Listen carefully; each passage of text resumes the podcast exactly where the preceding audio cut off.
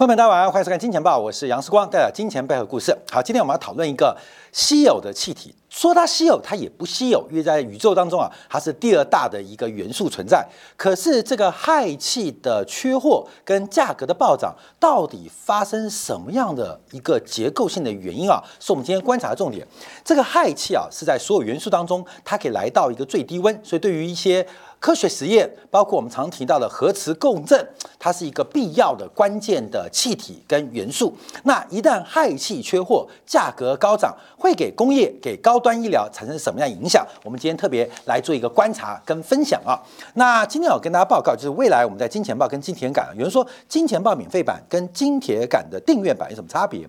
呃，从今天开始啊，我们这个金钱报会比较着重于这个微观世界的观察，那金铁杆的部分会着重于宏观事件的掌握，所以就微观跟宏观就分成两个部分来跟大家做分享。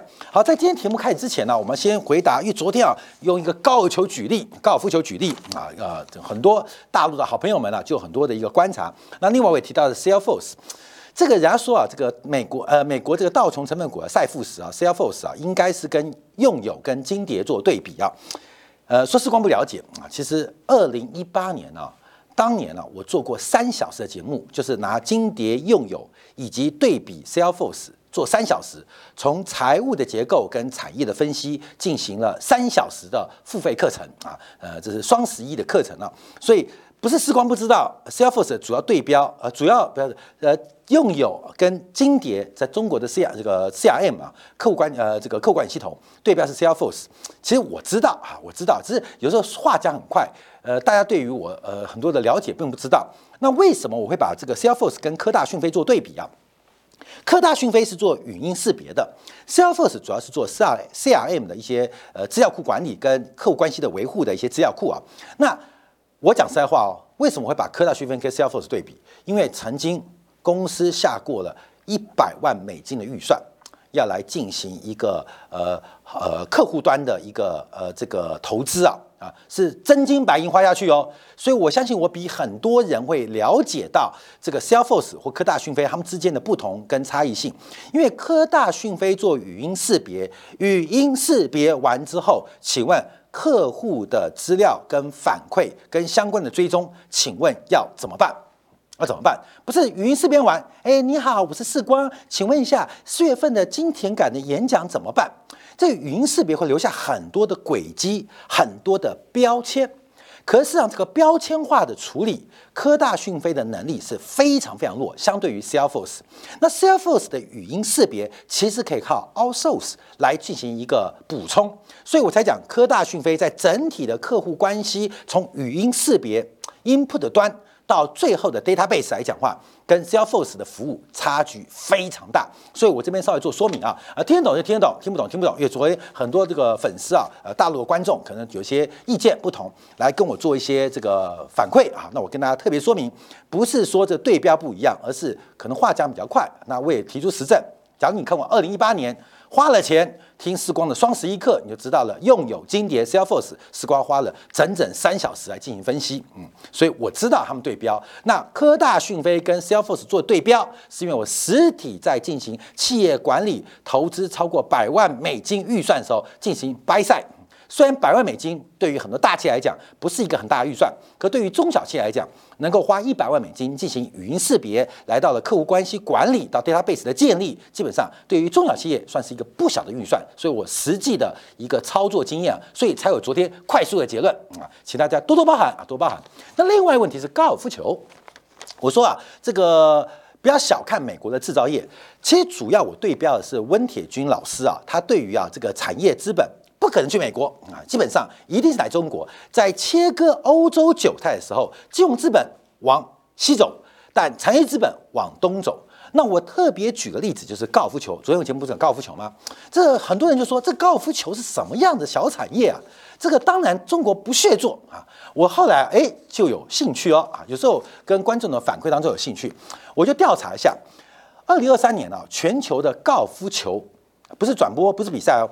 高尔夫球的相关的耗件啊或用品，总市场的规模是九十七亿美金啊，今年预估啊是九七亿美金，因为高尔夫球的市场非常稳定，是九十七亿美金。这九十七亿美金，我们要对标什么样的一个产业啊？就可以表呃 EDA 啊，电子的这个设计的自动化工具啊，就是大陆现在不是在投资 EDA 吗？EDA 的二零二三年预估全球市场总规模也就不过是一百二十亿美金，所以大家了解高尔夫球的用品大概一年就一百亿美金，其中啊有球杆、有球袋、有运动服、有鞋子。其中有大概二三 percent，就是二十三亿美金是用在那颗球的消耗当中。所以说，二十三亿美金啊啊，这个大家习惯千亿美金的市场嘛，二十三亿美金到底大还是小？那就要看你做观察了。因为市场在运动产品的分类当中，一个球可以一年有二十三亿美金市场，并不算是太小啊，不是并不算太小。所以有人拿什么钢珠笔头跟我做一个对比呀，说只要想做就做得出来。你做做看，因为把产品变成商品，产品不要说苏联会不会做半导体，俄罗斯会半导体，俄罗斯当然会半导体啊。半导体在七年之前，俄罗斯还领先于美国啊。重点是要变成商品的过程，那不是你会做，不是你想做就可以的哦。所以我们特别来跟大家做分享。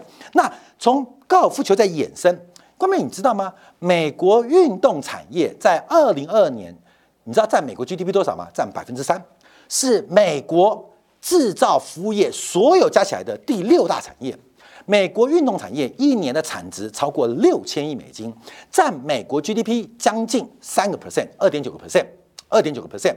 那中国的运动产业只占中国 GDP 的零点七 percent。所以有时候我们觉得美国，哎，感觉每天 NBA 啊。呃，这个那个大联盟啊，等等，呃，橄榄球啊，是啊，美国人的消费，你就知道，运动产业是中国运动产业在 GDP 当中大概将近六倍啊，将近六倍，所以美国的服务业。我刚刚讲的还是硬件哦，现在讲到是全服务业是非常非常惊人的，所以为了提升有效需求或者提高需求的一个位阶，基本上啊，运动产业就是很大的产业。那高尔夫球在运动产业当中算什么嘛？大家都看棒球、看橄榄球、看篮球啊，又是个误区哦。后面我想请问你，你有没有看过比赛当中劳力士那个手表赞助赞助什么比赛？赞助棒球吗？劳力士看不像啊。劳力士赞助篮球吗？劳力士看篮球看不懂啦。劳力士赞助橄榄球吗？没有，劳力士都在赞助高尔夫球。这显示什么？是有一群人你不认识，所以你不知道。这群高端的消费力极强，所以有看到 B M W 啊、劳斯莱斯、L V，他们赞助什么？啊，你不要以为他没赞助哦，只他赞助的运动赛事你并不了解，所以不要随便啊。这个对于我们知识的这个内卷化，对认识这种对世界了解，有时候会有些误区啊。我要跟大家做特别的观察。所以你看，最近大陆个 CBA 闹最大的问题就是那个新疆的这个俱乐部要退出中国的这个职业篮球 CBA 嘛。那导火线什么？导火线就是新疆篮协篮球这个俱乐部的主力中锋周琦。因为之前想要去 NBA 打球，留下了一堆法律之间的关系、转会的合约等等的法律纠纷，这是个远导火索。包括中国现在篮协的主席姚明也是去 NBA，为什么大家都要学习或是进入那个市场？我就提到，所以有时候产业资本不是做鞋子啊，做衣服，做几台大型的冲压机，就叫做制造业。制造服务业的提升或竞争，美国在很远地方等着中国来挑战，所以在这挑战过程当中啊，中国当然潜力是非常强啊，所以我们特别在做这个节目当中，并不是要黑中国，也不是要黑美国，并不是要亲中国，也不是亲美国，我们要讲出事实，中国的产业以量体来讲极大，但以质量来讲其实差距很远。我再举一个例子，这真实发生啊，事关很多事情，有时候会跟大家分享啊，在。呃，一年半之前，呃，一个大陆的好朋友，大陆好朋友找世光接洽一个生意啊，生意什么生意啊？要买一个高炉用的高，就做那个高炉啊，做那个因为高呃不是高炉啊，这个锅炉的用钢啊，锅就是那个钢要做锅炉，因为我们知道一般啊工业锅炉，因为你们是高压嘛，高压嘛，所以锅炉的钢有时候有特殊的需求。那这是大陆的订单哦，啊，大陆的订单哦，那就东找西找找不到啊。打听之后，亚洲第一个日本有，但日本大部分的锅炉用钢它的产量很有限，不太外销。这他要的个品质啊，有一个规格专有规格，不是锅炉用钢不外销，是他要的规格非常高。那日本没有出口，那韩国有生产，但韩国只供集团内部使用，就是那个高炉用钢一个特殊型号啊，这型号我记不起来，请大家多包涵。那整个亚洲啊，只剩下台湾的中钢每个月会多生产二十吨，一锅开出来会多二十吨，可以作为亚洲现货这个规格钢的出口。那时候我就问，哎，中国是全球最大的钢铁厂，宝钢没有吗？啊，我这个大陆的这个呃朋友啊就说，宝钢做的品质不行，这个钢过去都是跟海外买，不是跟美国买。就是跟日本买，但现在都买不到啊，所以这哎这这不是贸易壁垒关系哦，所以打听到之后中钢好，那我透过关系之后，刚好碰到一个学姐，他是呃一个中钢的高层啊，就跟他做接洽，说我有个大陆的朋友需要买这个型号的钢，我也不知道这钢是什么钢，请能帮我帮忙接洽一下。我这时候啊就发现一个很大的问题，因为这个钢不见得可以只做高炉哦，不做锅炉哦，它可以做很多军事的用途哦。台湾中钢会做，大陆的宝钢做不出来，这是真实故事哦。所以当时啊，这个中间呃穿插几个朋友，就跟时光提醒你要小心哦，这可能会违反台湾相关的国家安全的法律规定哦，不小心就变通共啊，通谍了，你会被抓起来，你知道吗？哎，我忽然就发现有点恐怖啊。我只是帮朋友解决一个这个国际贸易商品买不到的问题，想不到会有国安问题啊，想不到有国安问题，所以。跟大家分分享的，中国的钢铁强不强？强，但就是有那几个非常高尖的钢，要跟台湾中钢买啊，买锅炉用钢啊，锅炉用钢。所以我要跟大家讲说，这个中国制造业的提升啊，不是靠嘴巴讲啊，嘴巴讲没有用啊。尤其像这个温田居老师，他大部分是对的，可针对这个什么金融资本、产业资本转移，跟他想象的不太一样，可能他在智库待很久。看得很宏观，可能他有很多朋友可以给他很多回馈，可事实上，视光不管在实物，在我们这个经济观察，或是我朋友的一个交托当中，我们有更多的想象。所以我今天要讲，在无害地球之前，我先讲一个例子啊。今天叫做创意，创意今天啊打跌停了，创意打跌停了。那今天打跌停主要原因啊，就是最新消息，美国三三商务部啊宣布再度，呃，这个对于二十八家。高科技或相关公司啊，进行实体清单的贸易管制，包括了华大精英，包括了龙芯，包括了盛科通信。那其中有一个大客户是创意的客户，所以创意今天股价大跌停啊，大跌停。好，后面我要讲这个故事之前，我们先看一下创意在二月五号法说会讲什么啊？讲什么？因为这次啊，我去大陆啊四天的旋风式，不管是吃饭。或是呃跟朋友做一些呃沟通啊，了解很多事情啊。那我有反馈一些事情给大家。大陆半导体在干嘛？你知道吗？来，我们看一下创意的法说，零零散散讲了很多啊，洋洋洒洒讲了很多啊，讲了包括了财报啊，讲了今年的预估啊，讲了供应链问题。其中有一几句话，我给大家翻译过来啊，翻译过来。第一个翻译的啊，就是他的这个负责人呐，CEO 戴尚义提到。这一波 AI 热潮当中，喊得最大声的都是一些新创公司，也不乏一些企业以 AI 新创公司的名义，从投资方拿到一笔资金，再把这个订单下给 IC 设计服务的公司，讲的就是创意。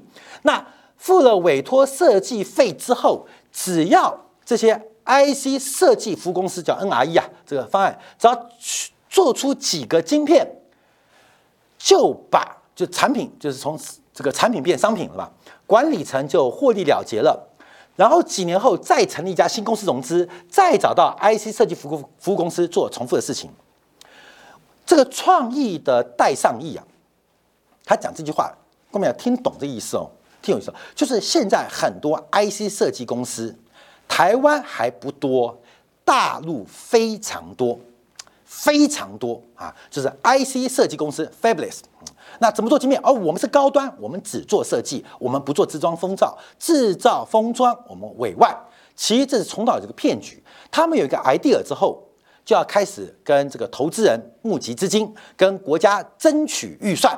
那有这个 idea 要怎么付诸成型呢？其实连设计能都没有，就找到了这些 IC 设计服公司，就是台湾的创意、智源、四星。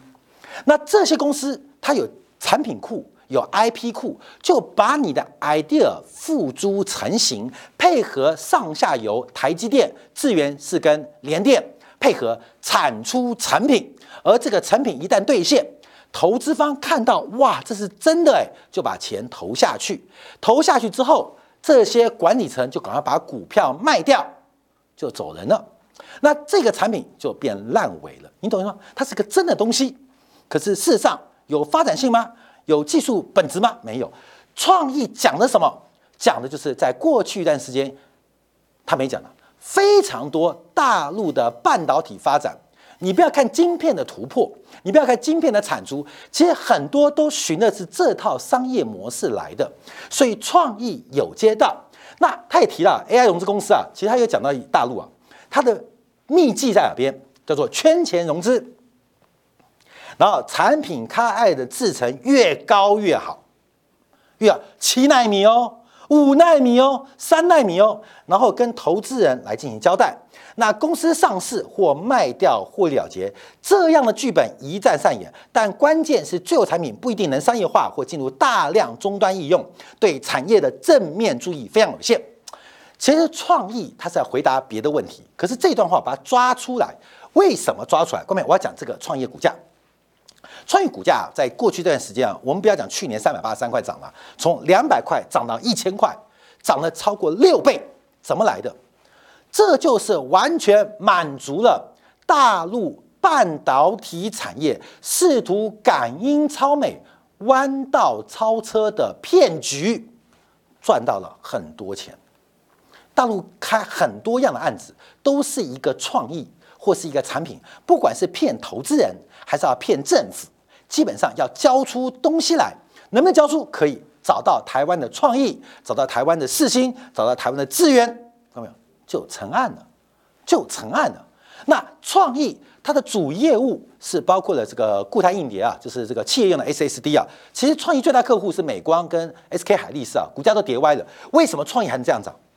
这让我们想到当年美国西部大开发去旧金山挖黄金，最后黄金挖到了没有？不知道。可是我们都知道，挖金潮过程中，第一个卖铲子赚翻了，第二个整个通向太平洋铁路赚翻了。所以真正赚钱的就是铁路跟挖铲子的，创意智源四星就是中国半导体想要去西方取经过程当中的铁路公司跟卖十字镐铲子的公司。所以创意涨越多，就不客讲哦，大陆半导体骗普跟骗投资人的生意就越大。我们说，我们讲哦，为什么我讲说温铁军老师他有些看法？因为他没有接触到实物界，他可能连创意都不知道，只是想到半导体要大投资，中国半导体感应超美，再给我时间我就追得上。可事实上，你从创意的法说其中一小段就看到，今天中国这个遍地开花的 I 设计公司，其实有非常多，我不能敢讲九成。大概三分之二都是靠这套来圈钱、来看骗补的，所以每天大家要对于讯息、对于新闻要真正实地的一个了解。所以这次出事的叫做盛科通信，这在科创板挂牌，它是个 I 设计公司哦，啊，这是被实体列入哦，因为它是做这个以太网络的交换芯片。那全球最大的就是 Marvel 啊，第二大 Broadcom，第三大是台湾瑞昱，它是现号称中国第一大。号称中国第一大，准备干掉台湾的瑞昱，挑战美国的 Broadcom 跟 Marvel，啊，他的梦做很大。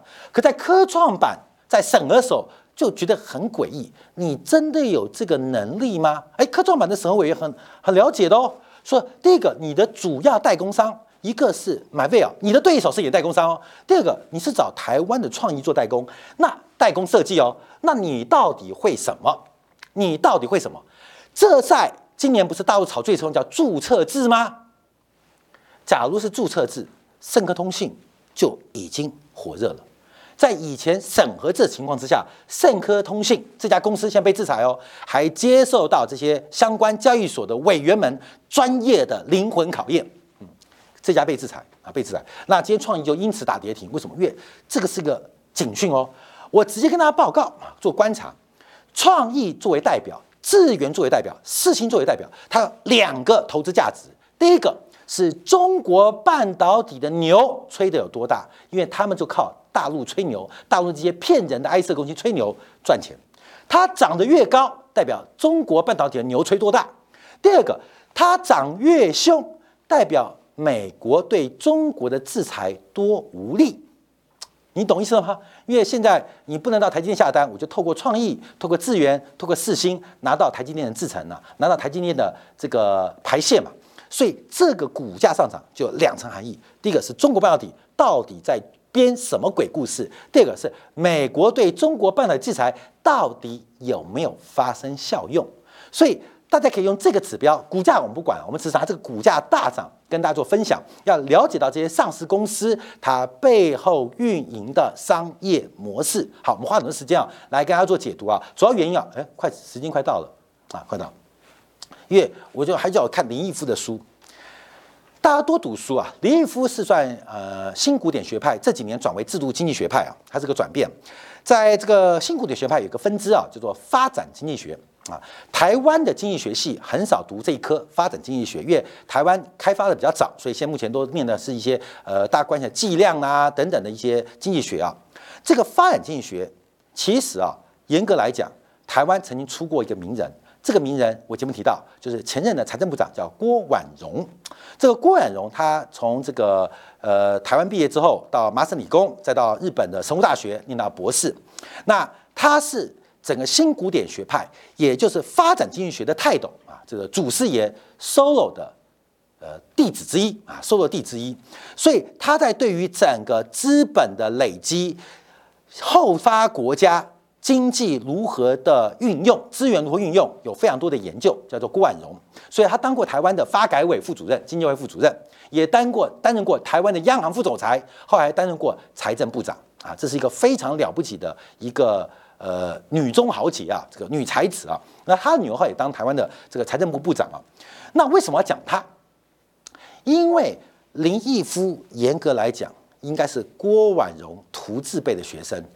那郭婉容是发展经济学所罗的门徒，所以林毅夫他的一些理论是西方针对发展国家或发展中经济体一套研究当中的孙子。只是你不可能去讨论像郭婉容，甚至像费景汉这些华人在经济学的巨破，因为他们的政治立场有问题，所以这个在历史上抹灭掉啊。费景汉基本上是华人圈最接近拿诺贝尔经济学奖的一个华人的一个学者啊，跟郭婉容就共同研究发展经济学。他的老师 Solo 基本上呃对于这个中方啊，对于共产党也不友善，所以林毅夫。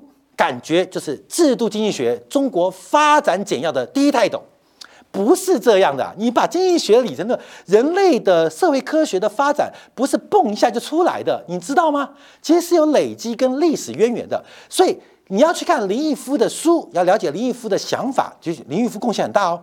可这样知道林毅夫他是搭在什么人的基础之下盖出了这样的装潢？那郭冉荣、费景汉这些经济学大家。又是从什么地方开始？所以常提到中国的制度，西方那一套不适用啊！现在大家这样讲，真的吗？西方有百宝箱哦，西方的经济学不止三十六计哦，他们对于很多发展中的经济有很多的研究跟观察哦，不然割韭菜怎么割得那么精准哦？所以有人说温铁军也不错啊，林毅夫更棒，可重点是。不要被这些人所局限掉，因为在整个经济金融领域，其实更大、更宽、更广。我要这边跟大家做分享。所以昨天很多人啊，这个呃反馈是光一些节目的内容啊，因为我们的内容呃非常繁琐，你看现在已经讲二十分钟了，主题还没开始。可是就跟大家呃报告，其实说这些故事啊，随便一个点，我可以跟大家讲一集两节节目，包括那个钢锅炉用钢是什么钢，那故事的来龙去脉，那为什么我从这个经验我了解到。大陆跟台湾的钢铁的这个产品规格或高端的钢铁，我有如此大的差距。我知道这个事情，其实我是难过，你知道吗？可是我还是尽力的促成这笔交易啊。后来在合法的规范当中，这个由中钢的这个亚洲区的其他的贸易代表跟了大陆这个企业进行了签约跟交货，但。我是难过的，可是我必须告诉你事实。所以，我们这个观大陆观众啊，大概在我们金钱报大概将近四分之一。我要告诉你的是事实，我们并不能说哦，中国一定强就中国强，美国一定强就美国一定强，美国会垮就美国一定垮，不是，这是事实的变化。好，从这边我们叫演变啊，去观察啊。除了分享给大家做观察之外，我们要看一下，呃，这个谨慎时间啊，讲氦气短缺。其实从去年底开始啊，从半导体就开始喊。氦气短缺，从日本经济新闻就提到了氦气的短缺影响了半导体制造，更使得日本失去了部分的订单。全球氦短缺在大陆当中是高端医疗，尤其是我们现在常常健康检查做的核磁共振。核磁共振跟氮氦气什么关系？而氦气的短缺已经开始威胁到我们现在去医院常常进行的核磁共振的设备。包括哈佛，包括美国一些科研单位、大学开始逐步的减少科研计划的投入。为什么？因为氦气短缺，而氦气价格上涨也使得半导体制造厂商面临到更大的压力啊，更大的压力。那氦气短缺的原因在哪地方？好，我们先看价格。气个价格啊，因为氦气的价格大概从去年到前年开始开始突飞啊猛涨，从每立方米啊气体算立方米的，每立方米本来大概一百五到两百，现在暴升到五百多块，而且现在洛阳纸贵，有钱还不见得买得到啊，有钱还不见买得到。那讲气体，我们注意到气体啊，像这个中国，你中国氦气啊，最大进公司一个是林德，一个是法国，后面氦气哦，所以人家卖你什么？我常讲，工中国的工业自然发展不是要靠嘴巴，人家握死你的命根子啊！全球前三大，甚至到后面，基本上氦气完全仰赖国际的供给，也就是发生俄乌战争的制裁，医院的核磁共振都做不下去。核磁共振的机器，美的已经发展出来了，发展出来又怎样？你买一台可能要数亿啊，一亿人民币。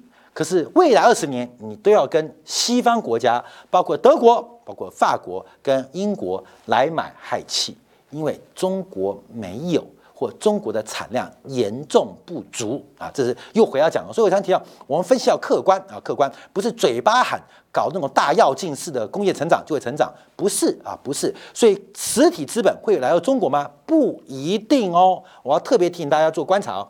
好，那我们看一下全球氦气的分布，主要就是美国跟卡塔尔。啊，跟业界很像，美国占四 percent，卡塔尔占十九 percent，另外包括阿尔及利亚还有俄罗斯，全球这四个大国啊，这四个产区大概占就全球氦气的百分之九十的产量。那为什么会大涨啊？为什么会大涨？第一，我们看氦气啊，因为氦气在元素周期表在右上角，它是整个惰性气当中最轻的啊，最轻的啊，就 H 一氦啊氦气。那它有个特点，它的沸点对我们来讲非常低，在摄氏两百六十八点九度，它就从液体变成气体喽。摄氏负的零下，零下两百六十八点九度就变就变气体喽。呃，就变气体，所以它不容易保存，不容易变液体运输，呃，不容易被这个呃生产。因为绝对低温是负的零下两百七十三度，所以它的沸点非常低，非常低。哎，你听了之后就是干嘛？它适合做冷冻剂。做冷冻剂啊，冷冻剂就很多的特殊的冷冻剂就可以做观察，所以包括什么焊接眼气呃这个眼睛啊，包括一些麻醉剂的生产啊，做稀释啊，都有用到它。好，氦气不是因为它的温度、它的沸点低有用途而已而已。我们要回来看一下这个诺贝尔呃讲物理学奖吧啊，物理学奖它的发现啊。因为这个诺贝尔物理学奖阿内斯啊，他用一种方法叫级联法啊，把氦气用二十个大气压进行压缩，高压或低温然后变成从气体变液体，从这个过程当中让氦气能够有制造、运输跟使用的可能啊，使用可能。所以透过这种高压、低温不可能啊，因为低温耗能太大，高压来处理这个氦气的生产、制造、运输跟使用问题之后，氦气开始进入我们的工业领域当中。但这个实验的过程当中，发现一个很大的变化，而这个变化影响来后来的高端工业跟科技革命，叫做超导转变。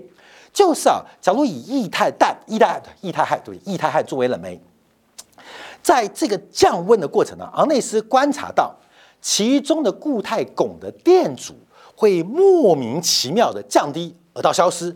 所以当温度降到接近负两百七十度、负两百六十九度啊，绝对低温的时候，汞金属的电阻竟然消失了。关没有？不要管汞金属啊，是电阻消失了。那电阻消失，零电阻的消失，在整个。包括电能传输，包括后面提到的磁场的产生，有至关重要的影响。这叫做超导转变。所以这个超导转变，目前离我们人民最接近的就是，嗯，这个核磁共振了。核磁共振就医学用了。那这个包括了离子对撞机啊，离子对撞机不是中国跟欧洲在拼吗？离子对撞机吗？他们都需要用氦来进行冷却剂。那这个冷却要干嘛呢？我们再往下看，啊，就来看到就是核磁共振。核磁共振的原理啊，本来不看不知道，一看吓死我啊！因为啊，人受到那个大的一个圈圈嘛，我们做过核磁共振嘛，就一个圈圈，然后就嗯送进去，躺四十分钟，嗯出来，你人的器官全部都被扫描。我以为它是用照的，一片一片这样切割照的，我以为是这样。这我们知识的匮乏然后，这是切切切切照，这这这这这照，所以把我人体这个所有问题给照出来。他发现原来不是啊，今天研究题目发现不是，因为人体当中水是主要的组成，而水 H2O 嘛，所以是有两个这个 H 嘛氢气。两个氢原子不是氢气，两个氢原子，所以人类含的身体含的大量的氢原子，在没有外部磁场干扰之下，带正电的氢离子会不断的这个像地球像自旋啊自旋。那核磁共振设备就是创造一个人工磁场，把所有带正电的氢原子按照磁场方向乖乖的排队排列。那在这排队排列的过程当中啊，就关门就来了，就可以进行我们对于人体不管是健康各式各样检查的一个结果。所以要产生一个非常大的人工磁场，就提到了超导反应。所以第一个透过这个射线线圈啊，开始进行一个人工磁场啊，人工磁场。那我们知道核磁的共振设备是非常耗电的，这巨大的电能，巨大电能。那巨大的电会产生巨高的温度，所以需要进入超导情况下需要一个临界温度，叫负的两百三三两百六十三度，负的两百三度六十三度只有氦做得到，所以核磁共振基本上其中里面就充满了氦，要把一台核磁共振的氦给灌满，大概需要两百五十万的台币，两百五十万台币。那你说是常常补充？不是，它有时候会呃呃漏化漏掉啊，有时候会漏掉逃逸，所以有时候要补充。通常是密封的，可是这个密封不容易被确认长期保存。像昨天马斯克在投资也提到的这个泳池啊，泳池的马达，而且不用稀土元素做出泳池马达，就有人想到是不是跟氦有关系？因为只要你要产生一个磁场。巨大的磁场、人工磁场、永久的磁场，基本上都需要氦来进入一个超导状态的零件反应。那能做到的只有氦。好，后面我们在大家讲了之后，就知道氦有多重要了。氦有多重要？那氦多不多？氦非常多，在整个宇宙当中，它仅次于氢百分之二三啊，纯量二三。那为什么会缺货呢？因为氦它太轻了，地心引力抓不住。也就是，假如我们今天发现，哎呦，脚下一块氦气啊，或这个气呃这个氦矿啊，氦矿，它只要被开发，它马上就会被逃逸，因为太轻了，就飘到外太空去了。所以地球是留不住氦气的，可很可惜啊，氦气过几年还拿来当放气球啊，气球能分能很高，很多人就是因为氦气啊，所以氦气其实相当的稀奇啊，稀有啊。那这气体会逃散，会逃散。那它的产区啊，产区啊，主要是跟这些。呃，是放射性元素的衰变后的产物，不然就是在一些放射性的矿石当中，在地球大气当中，它是非常非常稀有，所以氦元素很多，可是不代表氦气很多。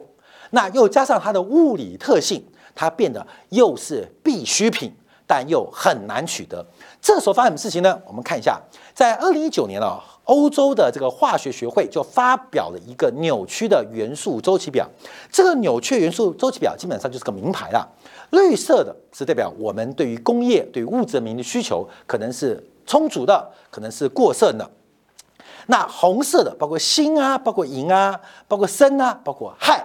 都是未来非常非常可能出现短缺的元素，其中氦在元素表的最右上角，它是惰性气体，但最轻，所以在最上面，基本上是所有惰性气当中最最最缺乏的一个气体。好，各位朋友，那发生什么事情？我们要做观察了。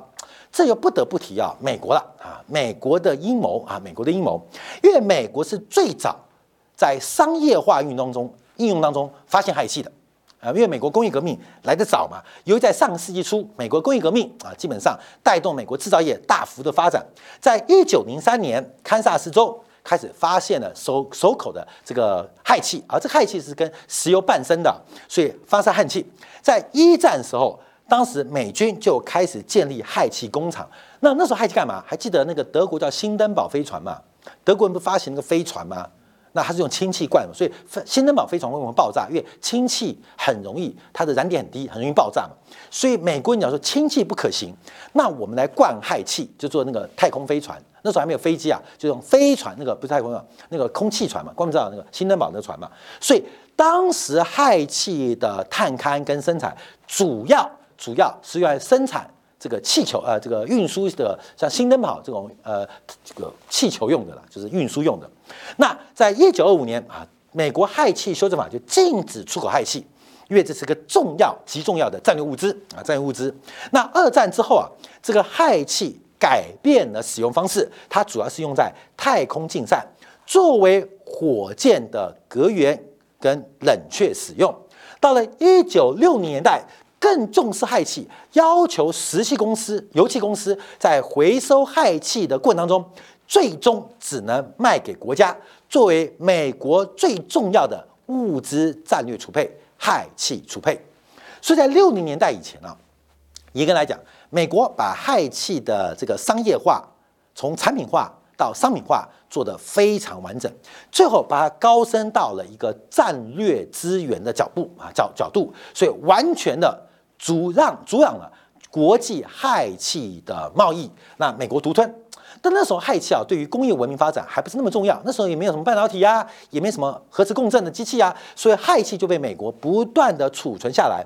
到一九八零年的时候，美国的氦气储量来到了十亿立方米，不管是产量跟储量，都是全球独一无二垄断的国家。他把氦气给储起来，可是氦气的储量，然后呢，发生什么事情呢？啊，发生什么事？因为后来发现氦气好像除太多了。那你要除氦气，一个是高压，一个是低温，所以储存氦气成本太高。在一九九五年，因为储存氦气的关系，所以使得光是这个战略物资就花费了十四亿美元来储存氦气。可是我们知道，一九九五年世界和平嘛，美国独霸嘛，再把氦气。呃，防范作为武器，作为一个军事的一个用途，可能性很低了嘛。所以这时候国会就说不要浪费钱，因为那时候记得哦，是克林顿哦，克林顿是省吃俭用的家伙。美国过去四十年少数时期盈余由负转正就是克林顿时期哦，所以克林顿就到处啊，锱锱铢必较，锱铢必较，哎，这边删一笔，那边删一笔，这边删一笔，那边三米，哎，看到氦气。为什么储存氦气那么重要呢？还要花我十四亿美元，所以决定把这笔预算给删掉，也就是美国储存氦气的部门就没有钱了。这叫做氦气私有化法案。那氦气要往外，呃，这个卖，你可以打开气艇叫它消散，就到外太空去，有点可惜，所以叫做氦气私有化法案，给了二十年时间，要求美国土地管理局把它卖光。没有预算哦，卖光。所以过去这二十年，美国土地管理局就用非常低的价格在市场进行倾销，因为用不了那么多嘛，也没那么大用途嘛，所以不断的卖，不断的卖。所以过去二十年，我们氦气最大用途就来做放气球啊，氦气放气球，因为很多的这个实验呢，在这个有效的容器之内，氦气逃逸没那么快，所以最大的用途就是放气球。那放气球为什么放气球？因为便宜啊，一罐大概一千七、一千八啊，以前的氦气哦，大概可以灌大概一百七十颗气球，我记得那么大型就一百七十颗。一一罐一千多块，可以灌一百七，就一颗带十块钱氦气啊，说贵不贵。有时候你会场布置需要，因为四冠以前布置过会场，买过氦气罐啊，买了两罐，布置了三百颗气球还有剩啊，所以全球的氦价格在过去二十年非常的低。低的原因是美国土地管理局没有预算保留它、储备它，所以把氦气不断倾销，只要你出价我就卖。好，全球最大的储量就不知不觉被消耗完毕。好，那我们看到这个危机什么时候开始？在零六年、零七年，氦气就开始出现变化喽。第一个是当时美国土地管理局在消化氦气的时候，其他国家因为享受美国战备库存的消费，所以并没有对氦气多所投资，因为这个产品、这个产量比高尔夫球还小。何必生产一个氦气的工厂啊？成本太高，那市场太小，我就不要做了啊！所以全世界并没有太多的氦气的投资。那相反的，美国跑去卡达尔来投资美国以外的第一座氦气工厂啊！美国讲说氦气有用途嘛，反正我这个技术就跑到卡达尔跟油气伴生。到了二零一二年底，二零二年。氦气的应用，随着半导体、随着高端医疗的需求开始出现爆炸性的需要啊，爆炸需要，所以美国干嘛？除了继续甩卖自己的账面库存之外，在卡塔尔又盖了第二座的氦气工厂，这时候已经来到了每年十四亿立方英尺的产能。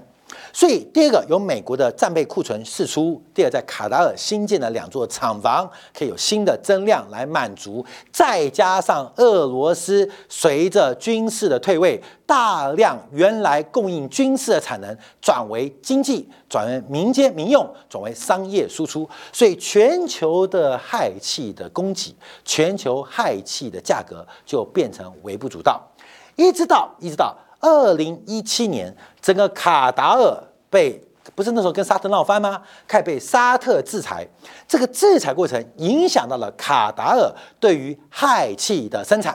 氦气本来都够的哦，可是因为卡达尔跟沙特王室跟阿联酋闹翻嘛，所以整个卡达尔的氦气生产就受到了打击跟影响。那真正问题在去前年的七月啊，美国大型的美国本土少数的氦的浓缩厂进行了停产维修，又碰到了俄乌战争，俄罗斯被制裁，全球的氦气就断供了，就产生了一个氦气严重不足的。那氦气不足，那美国赶快提供没有？美国在去年一月份又因为是浓缩厂的爆炸。